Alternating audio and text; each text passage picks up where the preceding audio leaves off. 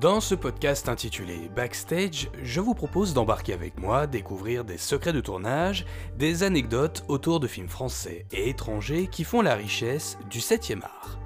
Dans ce huitième épisode, retour sur l'un des films français les plus connus du monde entier. Au beau milieu des années 90, le jeune Mathieu Kassovitz réalise son second long métrage qui sera par la suite un véritable film culte. Pourtant, ce long métrage, auréolé du prix de la mise en scène au Festival de Cannes 1995, regorge de difficultés auxquelles le cinéaste a dû faire face. Backstage, épisode 8, La haine. Des années avant The Artist de Michel Hazanavicius, La haine fut l'un de ces films de notre ère moderne et contemporaine à être sorti sur les écrans en noir et blanc. Réalisé et sorti en 1995, il faut savoir que La haine a pourtant bel et bien été tourné en couleur. La raison est toute simple, il est nettement plus difficile de vendre un film en noir et blanc qu'en couleur. Mathieu Kassovitz a donc joué de malice car il savait pertinemment que La haine sortirait en noir et blanc.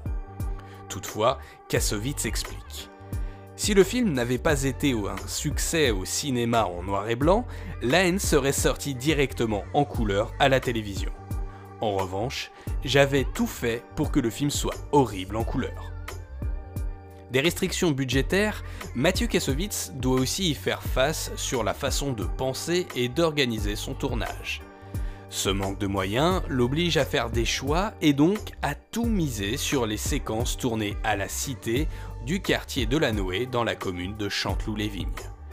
La réalisation se fait alors avec des plans larges, de la machinerie lourde comme des grues ou des steadicams pour pouvoir y intégrer les personnages de la meilleure des manières. A l'inverse, toutes les séquences et les plans tournés à Paris ont été réalisés en longue focale afin de rendre le décor flou. De même, tout a été tourné littéralement à distance avec une équipe, des micros et des caméras cachées. Une façon de s'affranchir des demandes de tournage et du manque de budget. D'un point de vue analyse filmique, on peut donc penser que la cité est nette en arrière-plan car nos trois principaux protagonistes sont dans leur élément, quand ils sont étrangers et détachés de la capitale lors des scènes parisiennes. Ce manque de budget autorise aussi la cohésion des habitants de la cité. De nombreux figurants sont en réalité de vrais habitants du quartier de la Noé. Afin que l'équipe du film y soit acceptée par les habitants, Kassovitz et ses acteurs principaux ont choisi d'y emménager pendant deux mois avant le tournage. On est en train de faire un film dans une cité, explique Mathieu Kassovitz dans le making-of. Et le seul moyen de tourner dans une cité, ce n'est pas d'avoir les autorisations de la mairie, c'est d'avoir les autorisations des mecs qui vivent dans la cité. Alors, on est venu vivre dans la cité. Si ce côté réaliste ressort du second le métrage de Mathieu Kassovitz, cela s'explique également par le fait que le cinéaste s'inspire d'un vrai fait divers survenu quelques années avant le tournage. Une bavure policière qui a conduit au décès d'un jeune homme de 17 ans dans le 18e arrondissement de Paris. C'est justement le sujet de la haine, les bavures policières. D'ailleurs, si nous connaissons tous ce film sous le titre de la haine, au moment de tourner et en amont dans sa phase de pré-production, ce film s'appelait Droit de cité, un titre dont se servait Kassovitz pour ne pas effrayer maisons de production et communes. Dès que l'on s'intéresse aux détails de la haine, on se rend vite compte que le film regorge de références et clins d'œil au 7 art. La plus célèbre reste celle à Taxi Driver, lors d'un passage où Vince, joué par Vincent Cassel, se réapproprie une scène culte du film de Martin Scorsese, le fameux You're Talking to Me, devenu C'est à moi que tu parles. Une scène également rejouée 20 ans plus tard de façon parodique dans le film Les Kairas.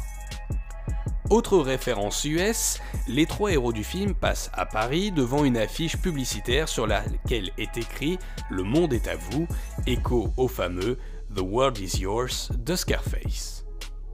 Plus proche de nous, car référence française, le Et pourquoi faire lancé par la sœur de Vince à Saïd lorsque ce dernier lui demande de faire descendre son frère. Une claire citation d'un sketch des inconnus sur la ZUP.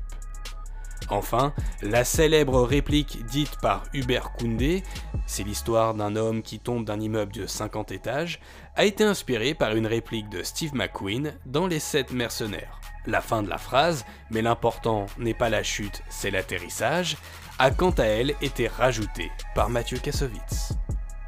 En plus de références au cinéma, la haine est aussi un moyen pour Kassovitz d'y glisser quelques caméos. Mathieu Kassovitz s'offre un petit rôle et apparaît dans la peau d'un skinhead.